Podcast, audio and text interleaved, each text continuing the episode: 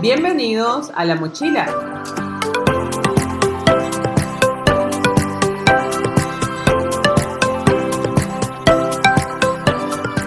Abierta donde Nay y Ale compartimos estrategias para ser mejores educadoras y aprendices.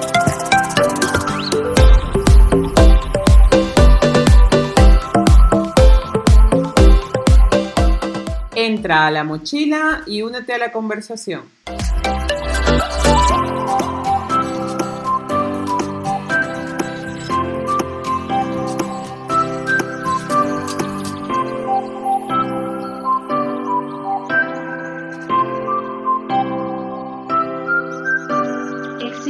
Una gran diferencia entre enseñar y aprender. Y en la actualidad, el segundo elemento no requiere del primero. Y nace lo que se conoce como autoaprendizaje. Se puede aprender de un maestro, de un amigo, de un libro, de un video, de una experiencia o de una reflexión. El elemento principal de este aprendizaje es la actitud del sujeto que quiere generar conocimiento. ¿La educación virtual y a distancia llegó para quedarse? ¿Cuál es ahora el papel del docente en esta nueva realidad? Bienvenidos a La Mochila, episodio número 3. Hola Nay, Hola Ale, ¿qué tal? ¿Cómo estás? muy bien, feliz de por fin iniciar nuestro podcast La Mochila. Genial. Hoy hablaremos de 10 prácticas para realizar clases en línea. Nuestro enfoque es un resumen sencillo y diáfano para maestros con poco tiempo y muchas ganas de aprender.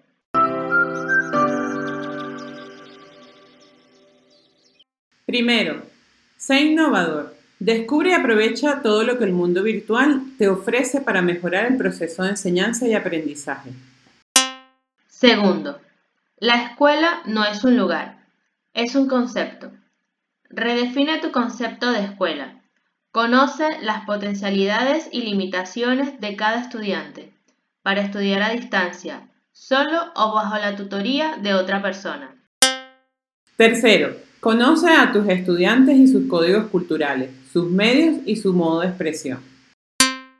Cuarto, calidad versus cantidad. En la virtualidad hay que optar por lo más importante. Menos es más. Aprende a crear contenido interesante, divertido, concreto, disponible en formatos digitales, que se puedan consumir en poco tiempo. Quinto, sea un motivador. Incluye en tus clases virtuales momentos para reír, para descansar, para compartir, para celebrar logros, por pequeños que sean. Sexto, promueve la autorregulación y la autoevaluación. Facilita a tus estudiantes los medios y la información necesaria para que aprendan poco a poco a organizar su espacio y tiempo de estudio, a ser más productivos y autoevaluar su proceso de aprendizaje. Séptimo, planifica tu inicio, desarrollo y cierre. Una clase virtual debe tener la misma estructura didáctica que una clase presencial. Octavo, el contenido está en la red. Enseña a tus estudiantes metodologías de búsqueda y limpieza de la información disponible en Internet. Promueve la creación de redes para el aprendizaje cooperativo, la construcción del conocimiento y la interacción con otros estudiantes o especialistas en cualquier parte del mundo. Noveno, recuerda que la tecnología es tan solo una herramienta didáctica. El especialista en crear entornos de aprendizaje eres tú. ¿Cómo te sientes? ¿Te abruma el uso de la tecnología? Ser consciente de tus paradigmas acerca de la tecnología te facilitará el desarrollo de metas sencillas y realizables. Décimo, no permitas que todo el proceso de aprendizaje sea sepultado por instrumentos de evaluación convencionales, que solo permiten el desarrollo de habilidades del primer orden. Dibujo libre, una propuesta didáctica. Ok, Nay, ¿qué propuesta didáctica tienes para el dibujo libre? para el dibujo libre de hoy se me ha ocurrido que hagamos un podcast. Puede ser una excelente estrategia de aprendizaje eh, en la virtualidad y también, ¿por qué no?, en la presencialidad, puesto que la elaboración de un episodio para un podcast implicaba pues un proceso de conocer las necesidades e intereses de los estudiantes, una fase de investigación del tema ¿no? que quieran proponer. Eh, también podemos desarrollar allí diferentes habilidades porque se puede trabajar por pequeños grupos, los grupos que a lo mejor les venga mejor lo de la música, otros se dediquen a generar los guiones, otros se dediquen a, lo que es la grabación y edición en sí del material, otros pueden hacer la gestión de la publicidad, ¿no? Y hacer todo lo que es la, imagen de, ese podcast. Y me, me, resulta por experiencia propia, ahora haciendo este podcast contigo, pues una actividad didáctica súper entretenida y que aprendes muchísimo porque puedes abocarte a profundidad a un tema que te gusta y luego puedes llevarlo de una manera concreta y divertida a la gente, ¿no? Porque al final es de lo que se trata, ¿no? Hacer una labor de investigación y de profundización, pero luego hacer esa traducción, por así decirlo, de ese aprendizaje, como hemos hecho hoy, ¿no? En 10 pasos o yo qué sé, como se les ocurra a los niños o a los adolescentes, por capítulos, por facetas, presentar ese contenido. Así que creo que hacer un podcast puede ser para ellos una, excelente experiencia de, aprendizaje. Me parece súper creativo, además que, como bien dices, implica todo un proceso de investigación eh, que siempre estamos como, bueno, ¿cómo motivamos la investigación en nuestros estudiantes? Sobre el tema, sobre cómo los medios de transmisión del podcast, sobre el tema creativo también, cómo nos vamos a llamar, qué, cómo, qué va a destacar de nuestro proyecto. O sea, es un proceso súper creativo y súper interesante, me, me gusta mucho. Además que tiene su trabajo, ¿eh? o sea, te lo puedes proponer como un proyecto de un año inclusive, porque en la primera etapa podrías hacer la parte investigativa, en la segunda etapa todos los medios creativos, el dominio de la herramienta y ya la tercera etapa la exposición de los programas en sí y medir las estadísticas y hacer encuestas en el cole, si ha gustado el podcast, si está llegando a los otros estudiantes. Es un proyecto súper, súper interesante, me gusta. Recreo, Nay. Se me viene a la mente una miniserie de Netflix que me encantó. ¿no? Se llama mm, Una mujer hecha a sí misma. Sería más o menos la traducción en español. Eh, y habla sobre la vida de Madame C.J. Walker. ¿no? Fue la primera mujer mm, afroamericana eh, en ser millonaria, empresaria y pues bueno, narra, va de la vida de ella, de verdad que además un, elenco espectacular, es una miniserie, no es pesada de ver en ningún momento. Y yo cuando la veía, em, esto data más o menos de principios del siglo XX, ¿no? Cómo eh, se va desarrollando su vida. Y yo decía, pero si es lo que estamos aprendiendo hoy en día con pues, el marketing, tal, el branding, ¿no? Todo eso lo va desarrollando ella, ¿no? Y me, me fascinó, me fascinó la, la, visión de esta mujer, ¿no? Que se enfrentó, pues, pues, para empezar, el hecho de ser mujer, de, era una mujer pobre, era una lavandera, ¿no? Y entonces cómo eh, nada de eso supuso para ella una limitación cuando por fin encuentra lo que ella quiere hacer y cómo lo, cómo lo desarrolla. Así que bueno, ya estoy hablando demasiado, pero me, me encanta. Estoy tratando de buscar en internet porque la desconocía totalmente. ¿Y cuál era su emprendimiento? Solo por curiosidad.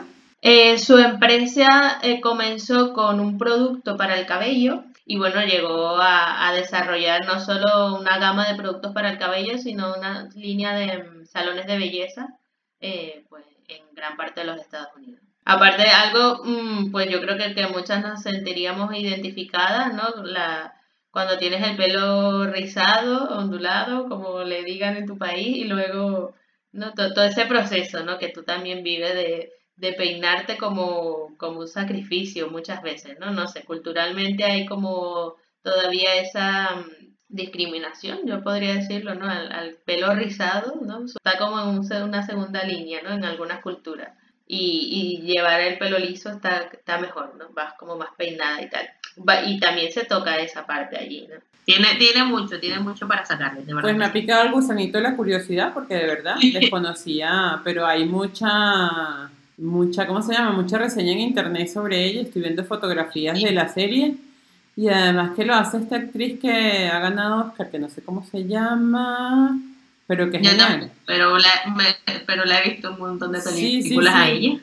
Que hizo últimamente una película de terror. Eh, pero me gusta esta actriz, así que me ha picado ahora aún más el gusanito de la, de la curiosidad. Lo que pasa es que no sé cómo se llama. Este es un recreo muy educativo, la verdad. Sí, sí, sí. Me gusta. Bueno, pero entretenido porque nos estás recomendando una peli Chévere, me la apunto y quiero verla ya. Llegamos a la última etapa del programa, que es mm, evaluar qué aprendimos hoy. Después de haber hecho toda esta investigación y de conversar, porque en el previo del programa hemos conversado sobre lo que hemos aprendido, eh, yo me quedo con el cambio radical que que tiene que dar la figura del, docente.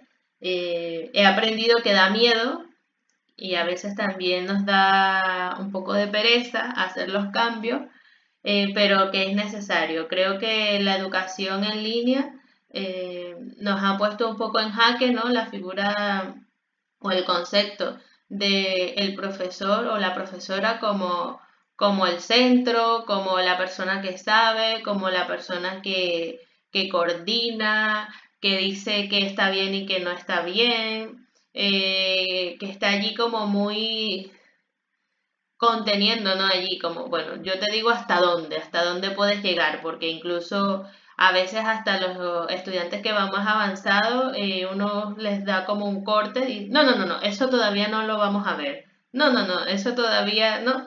Y como esa figura, yo lo que he aprendido es que a través de las clases en línea ha cambiado, ¿no? Que, que le damos más protagonismo a los estudiantes, que el profesor necesita em, dotarse de, nuevas herramientas, desarrollar nuevas habilidades, aprender a ser más un tutor, ¿no? Un gestor de, del conocimiento, aprender también a, a saber sacar como los talentos de, cada estudiante, ¿no? Eso lo he aprendido también en, en, las propuestas que hicimos en el dibujo libre, que, que necesitamos ese, ese cambio y bueno, que eso nos asusta y a veces creemos que no somos capaces, pero que sí es posible y la tecnología nos ha dado la oportunidad de darnos cuenta que, que sí o sí ese cambio es necesario, ¿no? El cambio de, del rol del, del educador y del concepto de escuela, obviamente. Quiero contar un poquito brevemente la experiencia que yo tenía cuando era formadora de docentes en el área de tecnología educativa con una fundación privada en Venezuela. Y había una parte que era como una estructura muy formal, formal perdón, de aprender herramientas para eh, utilizarlas como medio didáctico. Y luego había un proceso que era el proceso de sistematización, donde los docentes tenían que recoger todas las experiencias que habían utilizado, analizarlas y compartirlas con otros docentes como propuestas efectivas o buenas prácticas educativas. Eh, a mí una de las cosas que me impresionaba era que nosotros, el equipo de formación, tenía que perseguir a los docentes como para que hicieran estas buenas prácticas educativas. Y era una cosa súper fastidiosa porque no hay nada más fastidioso, repito, que estar persiguiendo a un adulto que sabe sus responsabilidades. Pero bueno, mm, parecía que alguna de las causas era que el docente tenía mucho trabajo, el docente estaba ocupado en los procesos de aprendizaje de sus estudiantes y por consecuencia pues él no tenía tiempo de sistematizar las buenas prácticas. Entonces yo aprendí hoy y quiero mm, destacar dos elementos que nosotros tenemos señalados en esos 10 pasos. Uno es que recuerdes que la tecnología es tan solo una herramienta didáctica, es decir, utilízala, haz uso de ella como herramienta didáctica, que no te abrume el hecho de la tecnología. Por tanto, tú eres el que te vas a plantear las metas con el uso de esa tecnología. Empieza por procesos sencillos, lo decíamos, o si no sabes programar, eh, ni tienes idea de lo que es una página web, no te pongas como meta hacer una página web con tus estudiantes.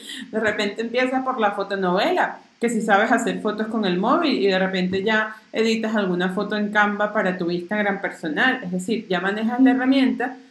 Eh, como la manejas, te sientes más seguro de empezar a trabajar con esta herramienta. Eso como el primer aprendizaje.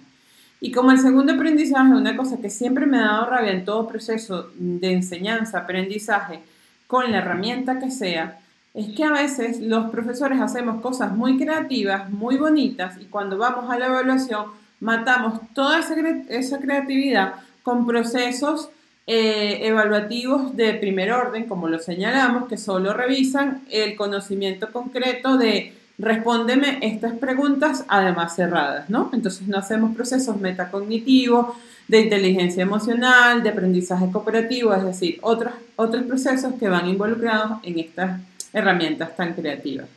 Y por último, en ese proceso de sistematización, yo sí creo que hay muchos docentes que están haciendo cosas muy bonitas en su aula, pero que no son capaces, por timidez, por tiempo, de compartirlas con otros docentes. Y siempre pongo el ejemplo de aquella ranita, porque es una comiquita que me quedó grabada en la infancia, que era una ranita que cantaba ópera. Iba, estaba un día de lluvia y era una ranita que cantaba ópera y va un hombre caminando por la calle y se asoma porque hay un cantante de ópera maravilloso y cuando se asoma ve que es una ranita triste que está con un sombrerito. Entonces la ranita le cantaba solo al hombre y el hombre dice, yo voy a montar mi emprendimiento con esta ranita que canta ópera y me voy a hacer muy famoso. Y el hombre monta todo el show para el teatro, para la ranita que canta la ópera.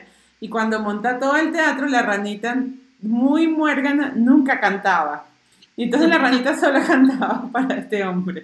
Y yo siempre he asociado como el comportamiento de algunos docentes como la ranita que canta ópera. Es decir, yo creo que hay muchos docentes que hacen cosas maravillosas, pero que están como esa ranita callados, que no comparten sus buenas prácticas. Y eso es lo que yo he aprendido que es fundamental con el uso de la tecnología.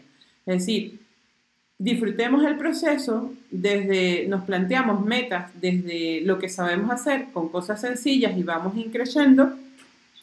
Involucrar la evaluación como un proceso de aprendizaje también y divertido en este proceso, y luego sistematizar, pero además hacer esa sistematización cooperativa con otros docentes a través de las buenas prácticas, es decir, cantar ópera. En público, en público. Que además puedo, es que me acuerdo porque una comiquita que vi muy pequeña y la radita cantaba Hello my baby, la la la la la. no me acuerdo cómo era la letra, pero... Y llegaba el hombrecito y la condenada ranita se callaba. Y de verdad yo pienso que a veces los maestros son así, hacen cosas muy bonitas dentro de su salón, ¿sabes? Y por eso la educación a veces tiene tan mala fama.